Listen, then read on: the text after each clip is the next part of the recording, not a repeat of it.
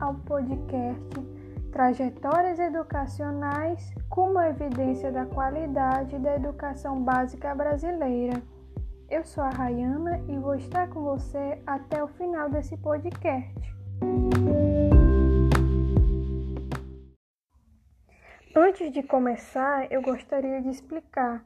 Atualmente, o monitoramento dos resultados educacionais ele é regido por meio de indicadores, e esses indicadores podem ser tanto de acesso, de permanência e de aprendizado. No artigo, os autores eles citam quatro indicadores de monitoramento. O PNAD, ou Censo Democrático e Pesquisa Nacional por Amostra Domicílio Contínua, é um sistema de monitoramento realizado pelo IBGE de acesso à educação. O Instituto Nacional de Estudos e Pesquisas Educacionais Anísio Teixeira, mais conhecido como INEP, é um sistema de monitoramento e permanência do, do aprendizado.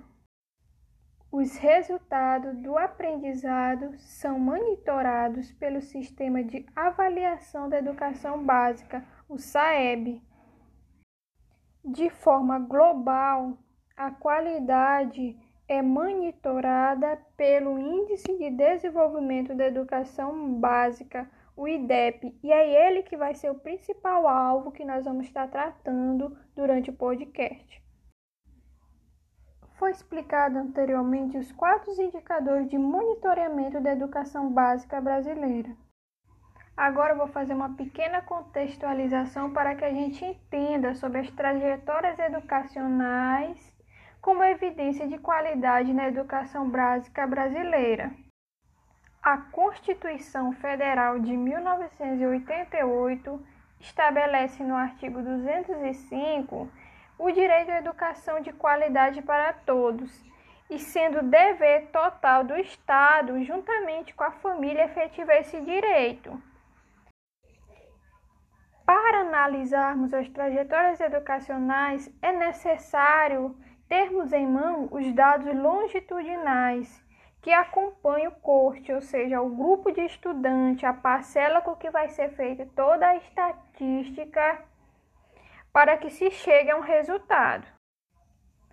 A coleta dos dados longitudinais só foi possível a partir de 2007, quando o censo escolar ele desenvolveu um sistema de coleta de dados que, de forma individual, veio contemplar cada estudante com a numeração. A partir da coleta desses dados, chegamos em resultados. O censo escolar analisado pelo artigo ele corresponde do ano de 2007 a 2015 sob a permanência desses estudantes nas instituições de ensino, ou seja, se eles vão ser promovidos, se eles vão, se eles abandonaram, se acontecer alguma coisa no decorrer desse tempo.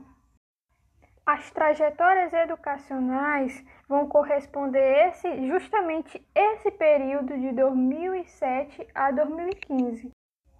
Os resultados da trajetória educacional foi altamente desfavorável, uma vez que 38% nas redes municipais houve irregularidade em relação aos alunos, ou seja, de 100%, 38 estavam ali cadastrados naquela instituição de forma irregular, ou seja, não estavam é, tendo presença, frequentando, estavam evadido.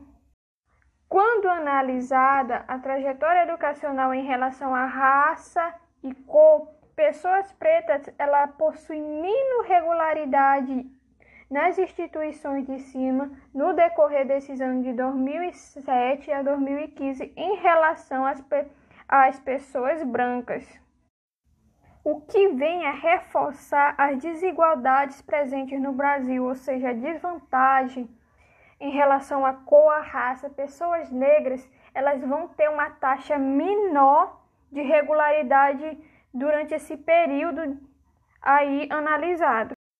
Há uma crítica muito grande em relação ao IDEB, que promove o falso positivo, ou seja, ele seleciona certos dados de alunos que tenham regularidade em relação a esse período, que na verdade esses dados, embora sejam regular, há uma parcela maior de estudantes com irregularidade durante esse período.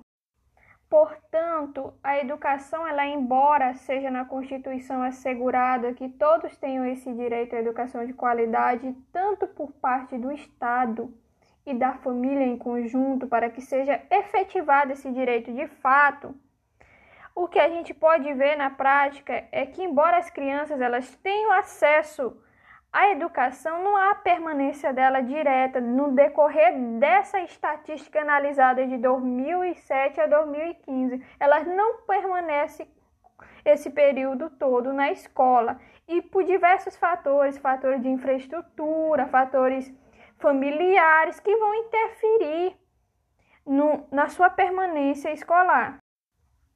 Assim, é necessário que os indicadores de monitoramento da educação básica brasileira, eles venham agregar de fato informações que venham fazer com que a gente tenha uma avaliação da educação básica enriquecedora.